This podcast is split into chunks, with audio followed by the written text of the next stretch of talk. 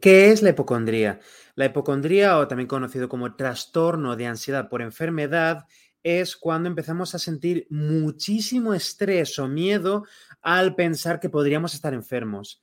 Cuando hablamos de ansiedad es muy importante que entendamos que va a haber un estímulo, una serie de situaciones que producen mucho estrés o miedo a la persona.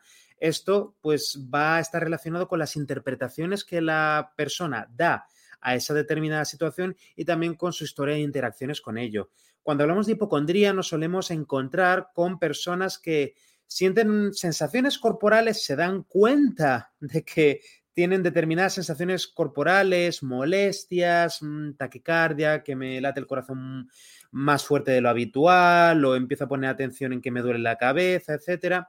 Y entonces la persona interpreta que estos son señales de una enfermedad, en la mayoría de las veces pues mortal, ¿no? Una persona que está sufriendo de hipocondría ante un dolor de cabeza pues a lo mejor no demasiado fuerte, puede llegar a pensar que eso es signo de que le va a dar un infarto cerebral, un ictus o lo que sea.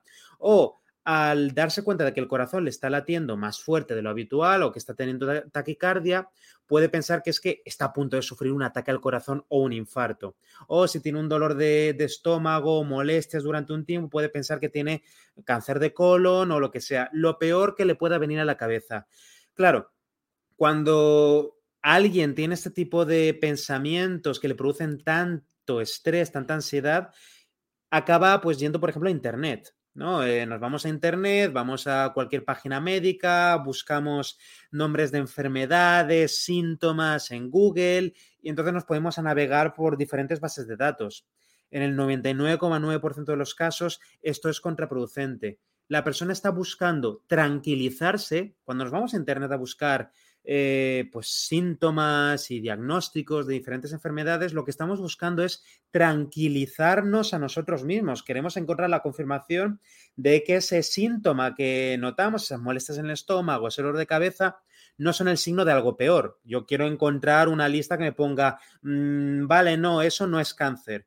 Pero es que casi nunca vamos a encontrar algo así, porque claro, si la persona no tiene formación en medicina, todo lo que lea en Internet va a causarle más confusión que otra cosa. En la mayoría de los casos, esta conducta, eh, en algunos casos va a conseguir que la persona a lo mejor encuentre mm, tranquilidad a corto plazo durante unos minutos, unas horas, a lo mejor de un día para otro, pero los pensamientos estresantes sobre la enfermedad van a volver. Y entonces la persona que va a hacer va a volver a irse a Internet a buscar nuevas bases de datos, nuevas páginas de medicina para intentar tranquilizarse pero nunca se quedará completamente satisfecha. Por eso decimos que a largo plazo eh, esta conducta lo que hace es empeorar la hipocondría, porque la persona se queda enganchada en ese bucle de buscar una satisfacción a una, un signo de tranquilidad a corto plazo, pero que lo que hace es mantener su ansiedad a, largo, a largo plazo. Muchas veces también nos encontramos que la persona ha ido al médico, ha ido a consultar a un profesional sobre los síntomas y efectivamente le han confirmado que no tiene nada, que no tiene por qué preocuparse, pero entonces la persona no se lo termina de creer.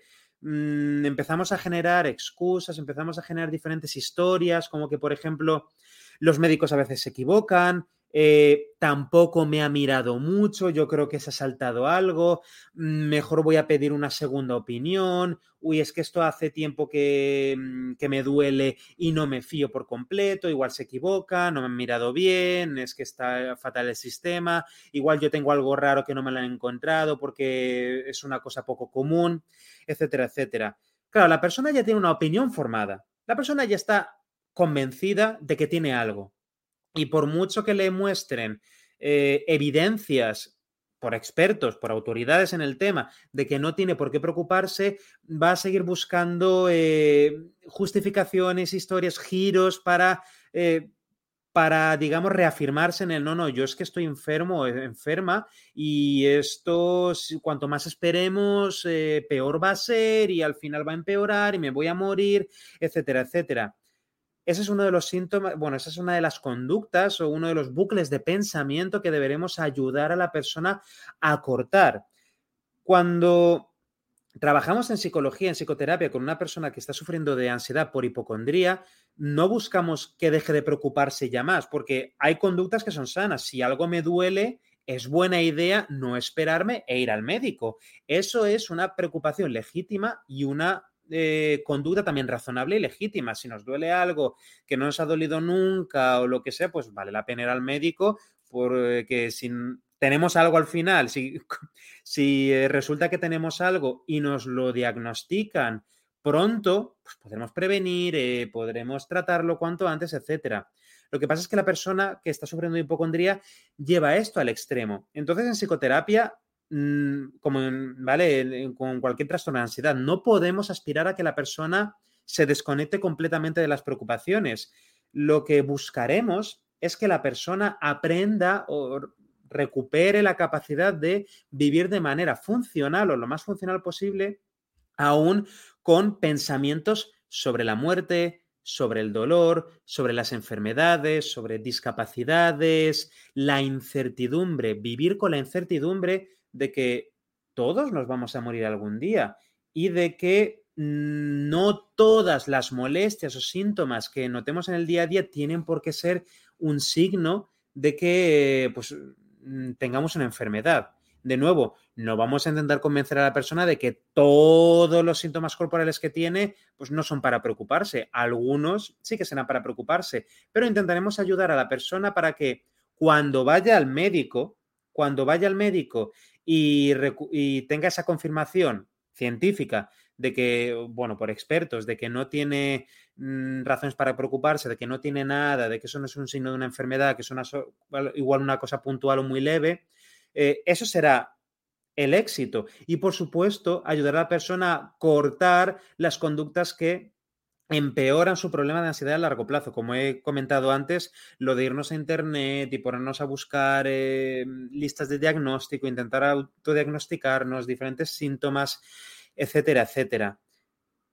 La hipocondría es uno de los trastornos por ansiedad más comunes que hay. Mm, podría decir, sin miedo a equivocarme, que todas las personas o casi todas las personas han tenido en algún momento de su vida alguna molestia, algún tema a nivel corporal que les ha tenido preocupados. Y hasta ahí es relativamente normal. No voy a decir que sea bueno, pero sí que es normal que es lo habitual.